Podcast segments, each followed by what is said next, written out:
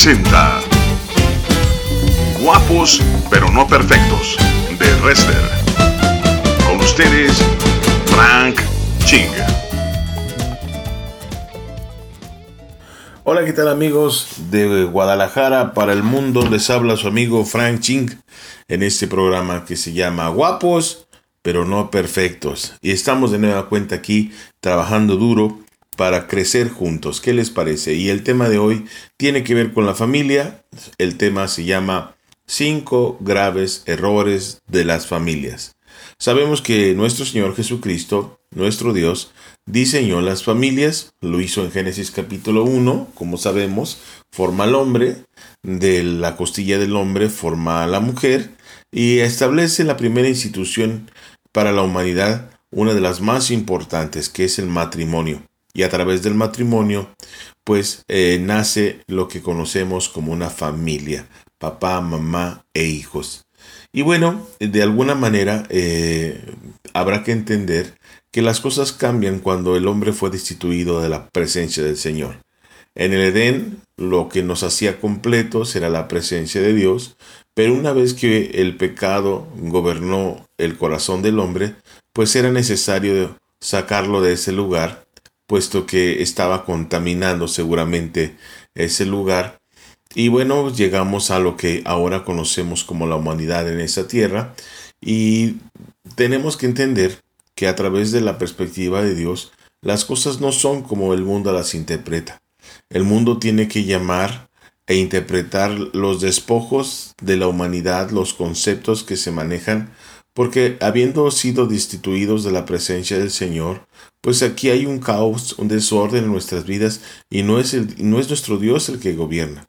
La iglesia tiene el poder para establecer el reino, pero la realidad es que en el mundo, en sus corazones, el que gobierna es su carnalidad, el enemigo, las ideas de este mundo, las huestes de maldad. Y bueno, el mundo trata de interpretar las diferentes formas que como familias se han formado. Pero la Biblia es, clara que no importando de qué, qué, figura tenga la familia, qué faltante pueda tener o qué circunstancia adversa haya vivido, nuestro Señor tiene una perspectiva hermosa con respecto a la familia. En Salmos 68, versos 5 al 7 dice que nuestro Dios es Padre de huérfanos y defensor, defensor de viudas. Es Dios en su santa morada y que Dios hace habitar en familia a los desamparados. Fíjate bien lo que dice, que Dios hace habitar en familia a los desamparados.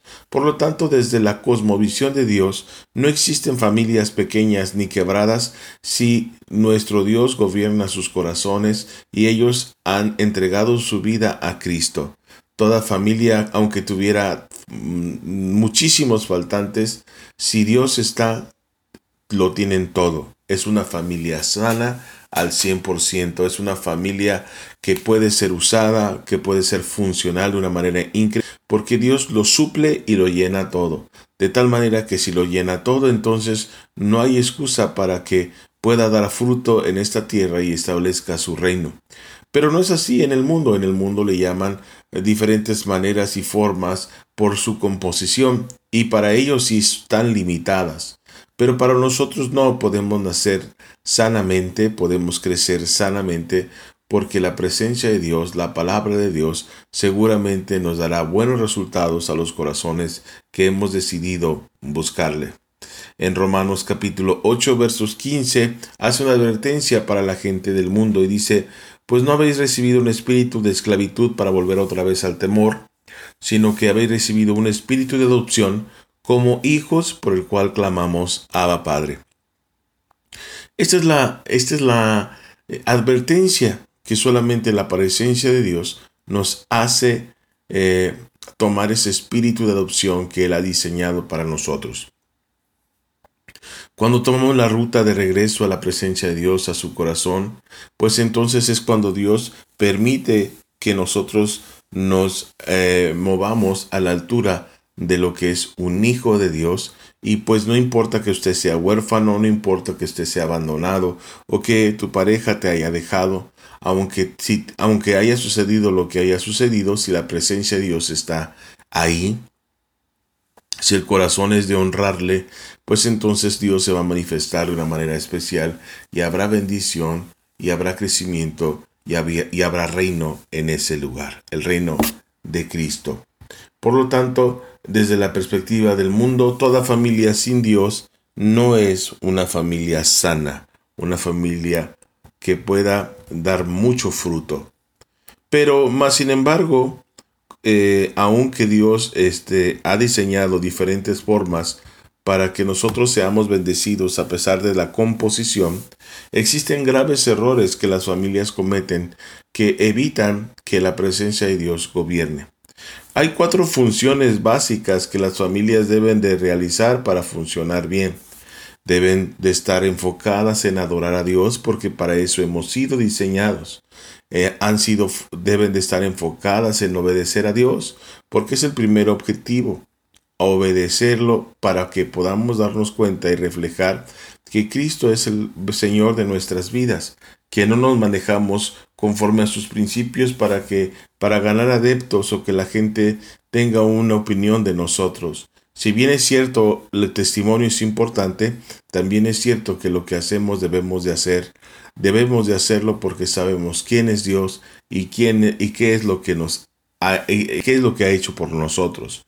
Otra de las razones por las cuales nosotros funcionamos como una familia sana es que la familia sana, sana instruye, es decir, hace un plan para crecimiento para la familia para los hijos especialmente, para trabajar en su carácter, en sus debilidades, para trabajar en su formación, para que pueda crecer, conocer al Cristo que hemos conocido y establecer su reino y que le vaya bien.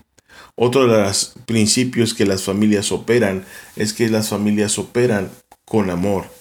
Las familias sanas espiritualmente operan con amor, pero no es un amor como en el mundo, que solapa, que, que pasa por alto sin sentido, que es corrupto porque tapa información para otros, sino que es un amor justo, un amor recto, un amor íntegro, un amor disciplinario, un amor que se sacrifica, un amor como Dios nos ha amado. Pero existen cuatro importantes errores en la familia y esos son los que daremos conocimiento ahora. Un primer error lo encontramos en Primera de Reyes capítulo 17 versos 12 al 14. En esa historia te voy a comentar, es una historia de una mujer que se, encuentra con el profeta Elías y, y está en un momento trágico. En Primera de Reyes capítulo 17 versos 12 al 14 dice, y ella respondió, vi Jehová tu Dios que no tengo pan cocido le dice a Elías. Estaban viviendo una hambruna muy fuerte. Solamente un puñado de harina tengo en la tinaja y un poco de aceite en una vasija. Y ahora recogía dos leños para entrar y prepararlo para mí y para mi hijo, para que lo comamos y nos dejemos morir. Elías dijo, No tengas temor, veas como has dicho, pero hazme a mí primero. De ello una pequeña torta cocida debajo de la ceniza, y tráemela, y después harás para ti y para tu hijo. Porque Jehová Dios de Israel ha dicho así, la harina de la tinaja no escaseará, ni el aceite de la vasija disminuirá, hasta el día en que haga llover el Señor sobre la faz de la tierra. Esto es muy importante entender que vemos una mujer rendida, cansada por las circunstancias, muy probablemente viuda, y con su hijo de la mano, seguramente eh, jalándolo de un lado a otro, porque aquella mujer está cansada, está desesperada, ya no puede más. Y una de las graves cosas que nosotros podemos eh, equivocarnos en las familias es no tener visión, no darnos cuenta quién es el Dios en el cual hemos creído. Al momento de que nosotros hacemos a un lado eh, las referencias y, la, y cómo nos debemos de manejar y no le preguntamos a Dios, nosotros estamos asumiendo la responsabilidad de nuestra vida. Y esa responsabilidad de nuestra vida muchas veces sucede como aquella mujer que llegó a Elías que hemos comentado. Pero resulta que estamos tan cansados, tan desgastados, que aprendemos a vivir muertos en vida no creemos cambios en, la en nuestra familia porque durante mucho tiempo hemos intentado y nada hemos logrado. pero el Señor ha prometido no dejarnos solos y el Espíritu Santo nos ayuda para que podamos optar estas bendiciones y promesas que el Señor seguramente en tu vida, en tu familia, en tu casa lo podrás lograr. Uno de los errores que tenemos eh, como familias es que no podemos ver como posible que Dios pueda obrar en nuestra vida. No podemos creer que el Señor pueda traer cambios de transformación y resulta que nos, nos, vencemos a pesar de que vayamos a la iglesia. Nos cansamos de los cambios, nos cansamos de decirles, nos cansamos de, de señalar lo que deben de cambiar y finalmente nos rendimos. Y cuando nosotros nos rendimos, literalmente morimos, porque nosotros no hemos sido diseñados por Dios para estar estáticos en un solo lugar. El, carácter de Dios se ha demostrado a través del maná que solamente era resguardado y utilizado el mismo día que era que descendía del cielo y que no podíamos guardar cosas para otro día porque así lo había diseñado Dios. Dios no quiere que nos conformemos con lo que tenemos. Dios espera que respondamos a, su, a, su, a sus bendiciones y que podamos seguir adelante y creer en lo que Dios ha diseñado para nosotros, porque a veces lloramos, gritamos, señalamos y a todo mundo le decimos nuestra desgracia, pero no somos capaces de clamar a Dios y de pedir ayuda en aquel que sí puede eh, y es fuerte y poderoso para traer transformación a nuestra vida. Aquella mujer estaba vencida, ya no podía más, el desierto y el hambre y la falta de dinero la habían hecho rendirse, pero Dios hace milagros. Dios puede traer transformación a nuestra vida porque verdaderamente Dios nos ama. Mucha gente se rinde y dice ya no puedo salir de aquí, no puedo conseguir empleo, no puedo seguir estudiando ni poner un negocio. Hay gente que se ha cansado y dice necesito un marido para seguir adelante porque me han abandonado. Eh, eh, eh, el rendirse significa es que yo necesito un padre para mis hijos, dependo de la pensión, de lo que me pueda dar aquel hombre que me abandonó sino y empieza a haber un sinnúmero de reclamos y de advertencias que uno mismo se formula en la mente en el cual qué hubiera pasado si no lo hubiera escogido, si no me hubiera embarazado, si no hubiera tomado esa decisión de casarme. Pero eso es lo que espera Satanás y lo que espera nuestro Dios es que podamos descansar en Él, confiar en Él y estar preparados para ver la transformación de nuestro entorno. Ahorita regresamos.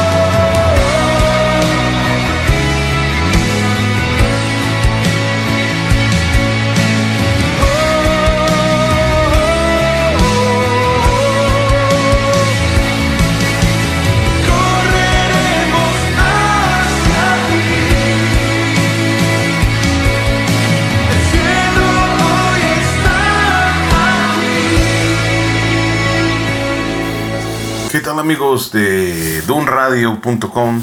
Estamos de regreso en este programa que se llama Guapos pero no perfectos con el tema Los errores de las familias. Y vamos a continuar con el segundo. Es muy importante reconocer estos errores para tratar de cumplir con la palabra del Señor y poder presentarle en, en el altar unas generaciones bien formadas que amen a Dios y que puedan amarle, adorarle y establecer su reinado en esta tierra. Hablábamos hace un rato que eh, era un primer error el no tener la visión y la concepción de nuestro Dios. A veces nos sentimos en una encrucijada, nos sentimos enclaustrados en los problemas, pero es muy importante voltear a ver a nuestro Señor, porque Jesús dijo, clame a mí y yo te responderé. Es muy importante saber que Dios está dispuesto a escucharnos, dispuesto para ayudarnos y que es necesario que nosotros emprendamos este trabajo de desarrollo, que muchas de las veces podemos orar y Dios nos dará una idea, Dios nos dará gracia, Dios nos abrirá una puerta de manera especial para que podamos salir adelante. Y una un segundo error es que no cumplimos con la función para lo cual hemos sido diseñados. En Segunda de Reyes capítulo 4 versos 15 al 25 habla otro momento de Elías, eh, de los milagros que él hizo sobre esta tierra. En, verso, en el verso 15 dice una historia de una familia y un milagro que Dios hizo sobre una, una mujer que Dios le permitió ser fértil. Dijo entonces eh, Elías, llámala, y él la llamó, y ella se paró la puerta, y él le dijo, el año que viene, por este tiempo, abrazarás un hijo, y ella dijo, no, Señor mío, varón de Dios, no haga burla de, su, de tu sierva. Mas la mujer concibió y dio a luz un hijo el año siguiente, en el tiempo que Eliseo le había dicho. Y el niño creció pero aconteció un día que vino a su padre, que estaba con sus segadores, y dijo a su padre, ¡ay mi cabeza, mi cabeza! Y el padre dijo a un criado, llévalo a, su madre. Y habiéndole él tomado y traído a su madre, estuvo sentado en sus rodillas hasta el mediodía y murió. Ella entonces fue y buscó a Elías, ¿verdad? Para, y conocemos la historia, que ese niño fue sanado. Pero esta historia nos permite darnos cuenta que a veces nosotros no hacemos la función que nos corresponde. Estamos tan metidos con nuestro trabajo, tan metidos en las actividades diarias, tan metidos en pagar los compromisos y deudas que hemos asumido, que nosotros no tenemos el tiempo necesario para darnos cuenta de lo que está sucediendo en nuestro hogar. La mayoría de las familias se conforma con que sus hijos no les den problemas.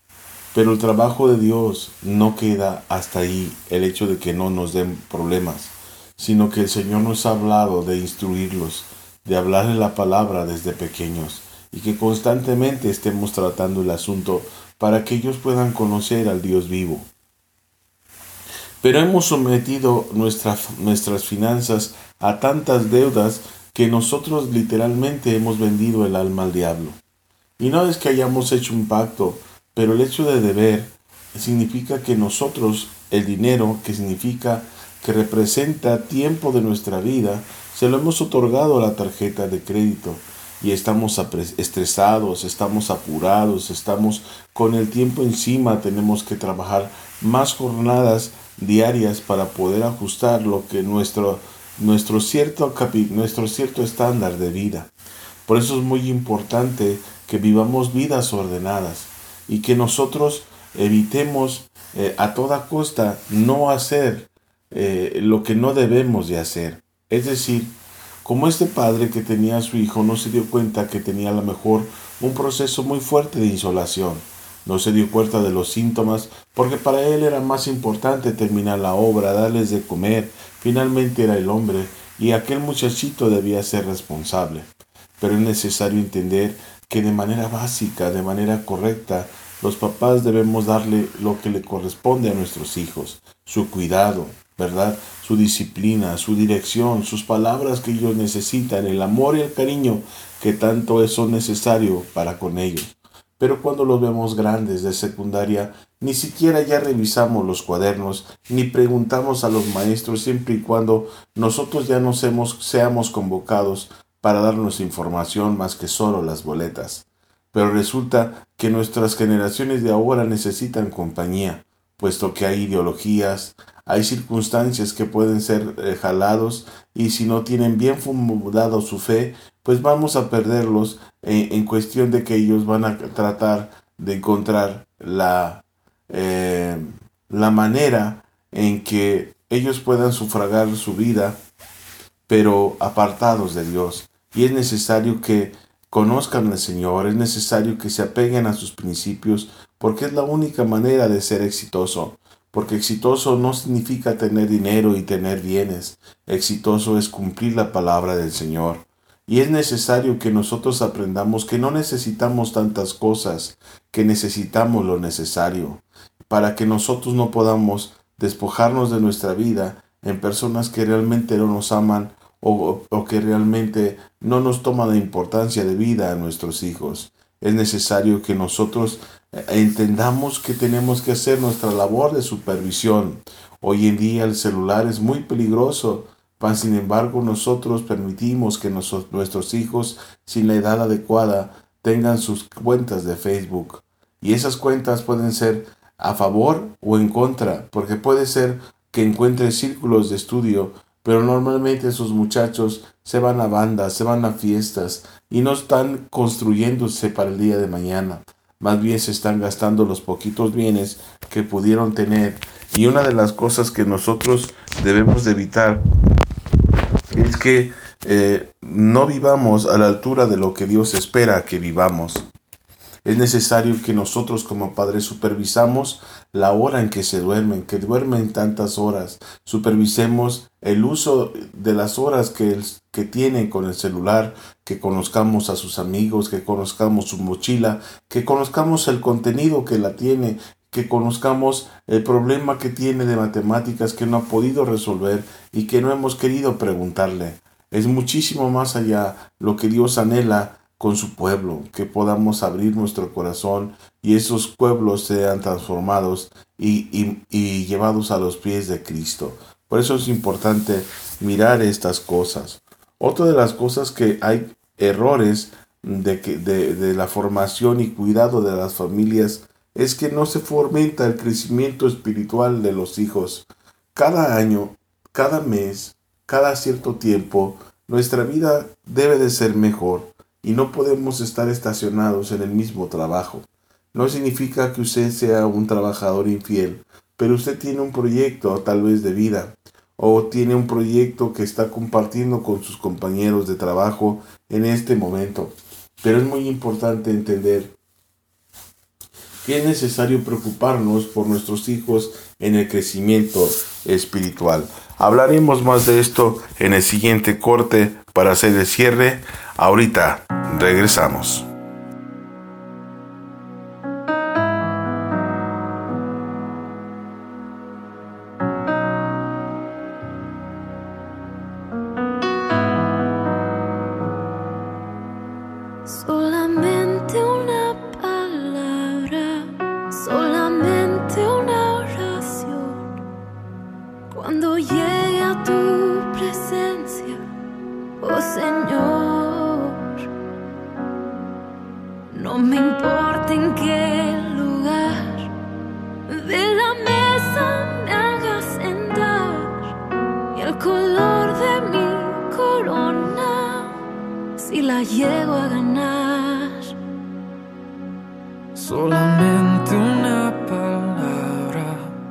Si es que aún me queda voz, y si logro articular tu presencia.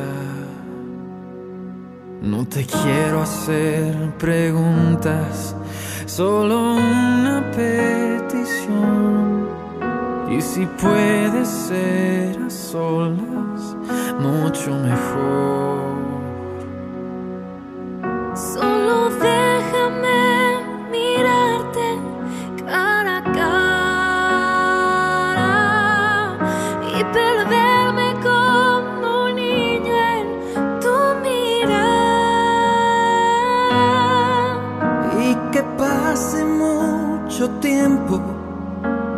Que nadie diga nada, porque estoy viendo al maestro cara a cara.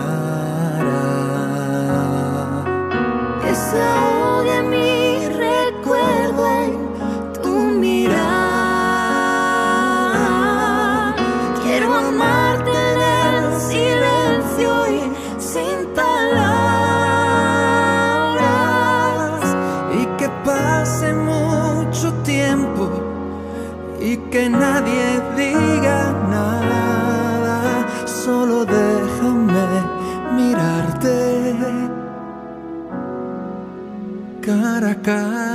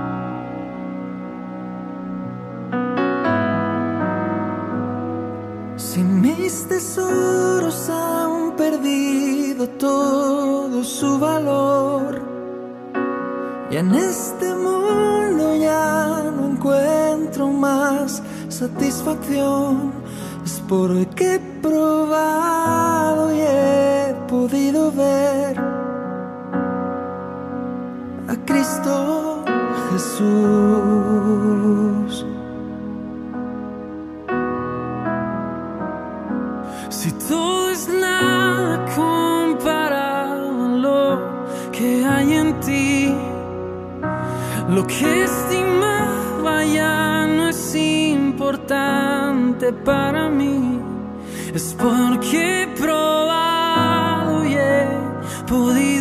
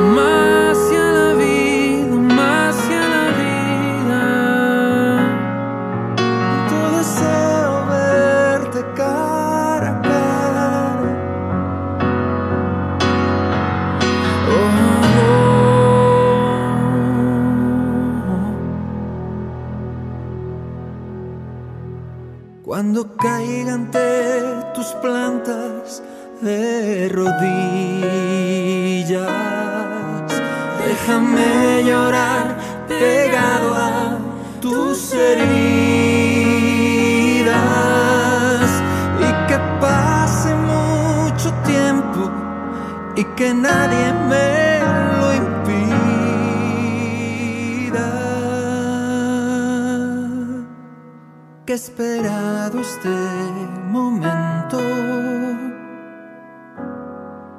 toda mi vida.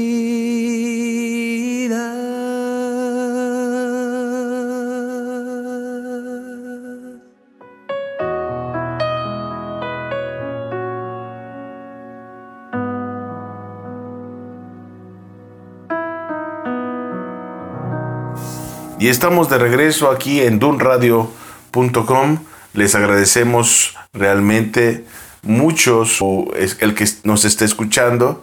Gracias por estarnos escuchando, gracias por estar cerca de Dun Radio, gracias por tener en consideración este programa guapos pero no perfectos. Les mando un abrazo y saludo a España, Inglaterra, a los países latinoamericanos, Cuba, todo lo que es México y Estados Unidos y Canadá. Muchas gracias por considerarnos este programa sencillito, pero de todo corazón para ustedes, porque somos guapos, pero no perfectos.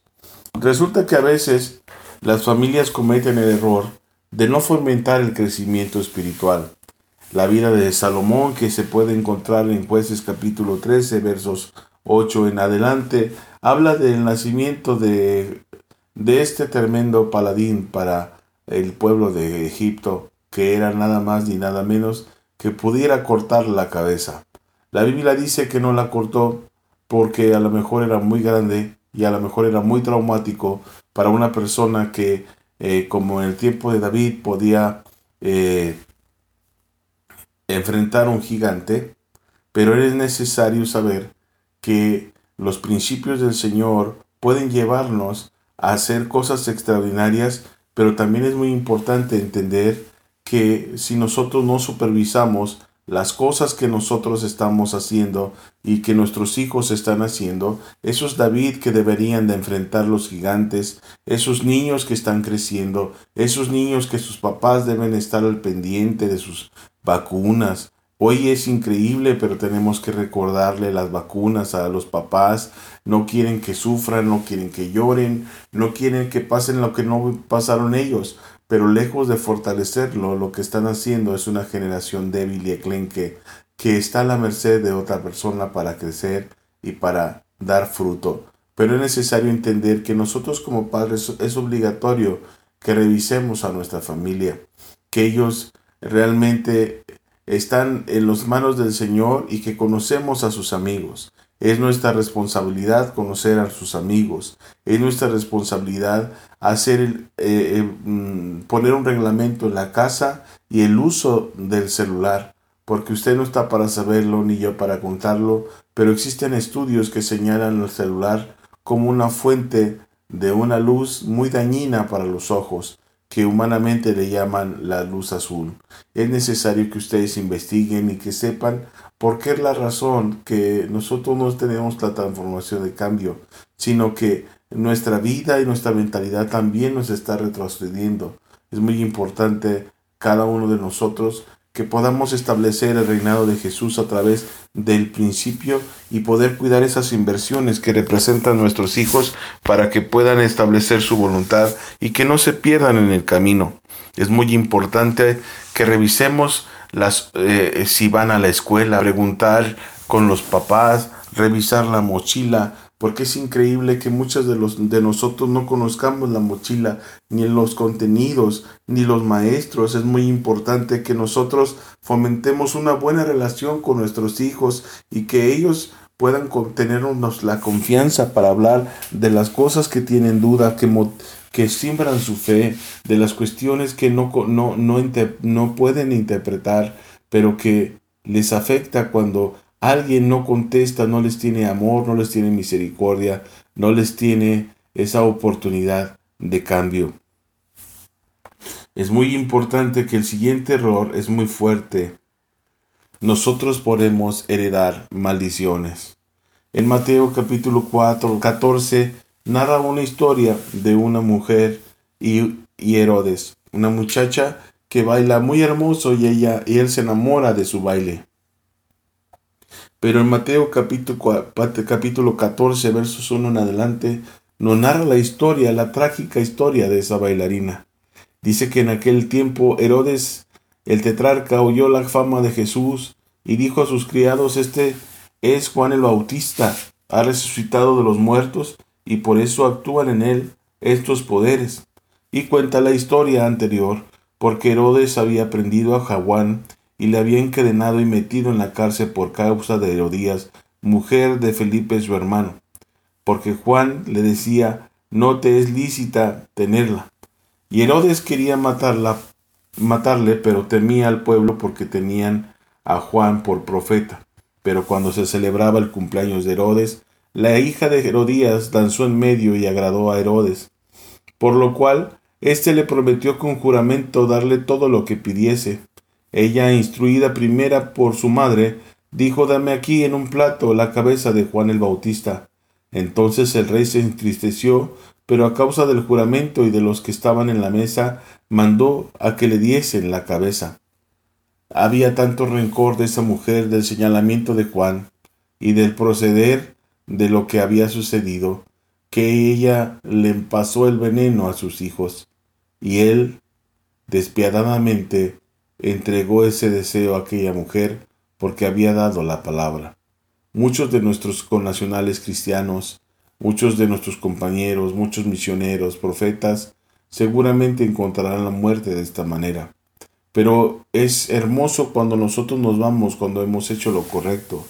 Este es muy importante hacer que nuestras nuevas generaciones no se pueden convertir en una generación basura, en donde las, en las generaciones anteriores depositan sobre ellos la basura, los celos, la contienda, el, la ira, de tal manera que la generación actual no se perfecciona con el punto de referencia que la generación anterior mm, les pudiera dar del conocimiento de la palabra de Dios, sino que son arriesgados, sino que se separan de los principios y la palabra de Dios es necesaria que se, se, restablezca en buenos templos, en templos poderosos que puedan hacer y cuidar de la presencia del Señor.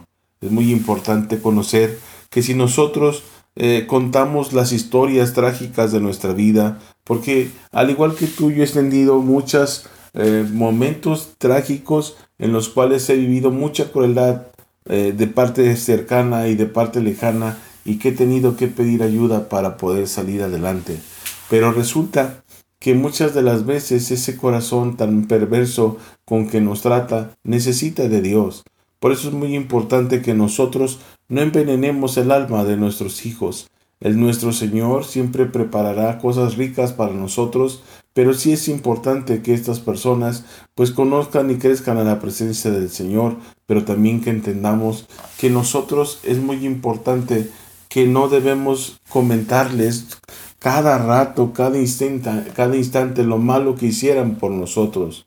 Es muy importante que aprendamos a, comenzar de cero.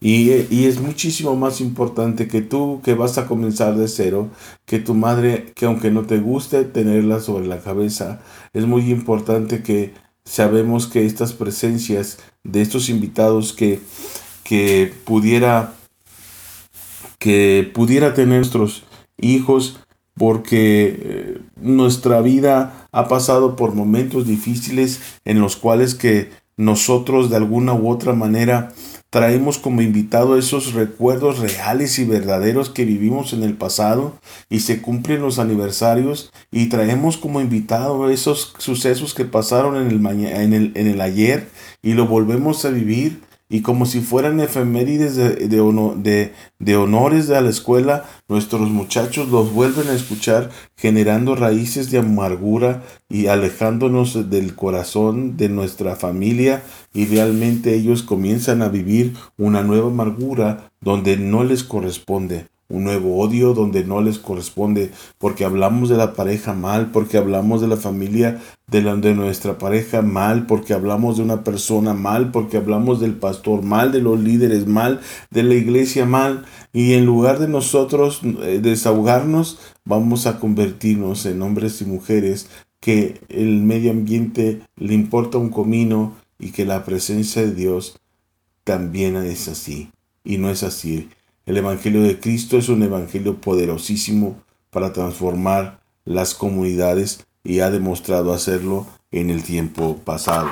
Y bueno, pues amigos, con este último punto cerramos este programa animándolos a cuidar a sus familias, a bendecirlas, a ser responsables, a tener una visión de futuro con respecto a los problemas, entender que Dios es mucho más grande que las montañas que tenemos que sortear. Les mando un caluroso saludo y un gran abrazo y nos vemos la próxima semana aquí en Guapos, pero no perfectos, de dunradio.com. Hasta luego.